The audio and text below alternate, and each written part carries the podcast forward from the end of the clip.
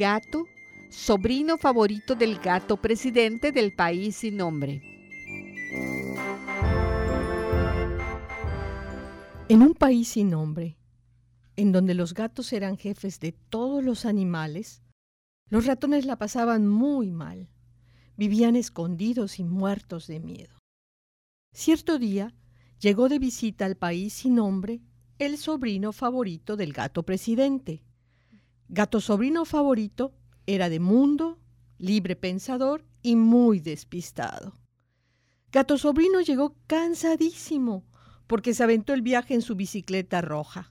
Así es que, tan pronto llegó a la residencia de su tío gato presidente, lo saludó a prisa y se retiró a su habitación a dormir.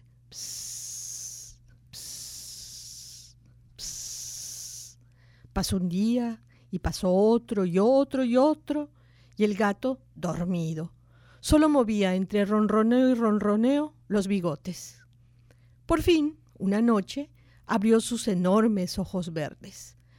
Tentaleó para agarrar sus anteojos, se los puso, bostezó tres veces, se estiró un rato y de pronto saltó fuera de la cama. Sin darse cuenta de la ventana abierta por la que salió volando hasta que la escarpa lo detuvo. Miau, miau, miau, lloró el gato atolondrado. Como pudo se levantó, lamió su cola dolorida y repuesto, patas andando, recorrió las calles más ocultas y solitarias de la ciudad. Distinguió a lo lejos una fogata y se acercó en silencio. Unos ratones que cantaban y bailaban quedaron paralizados por el susto, aunque el gato, en vez de intentar atraparlos, empezó a moverse al ritmo de la música que escapaba de la grabadora. Entonces los ratones aplaudieron felices y siguieron el relajo. Cantaron, bailaron, platicaron y comieron quesito.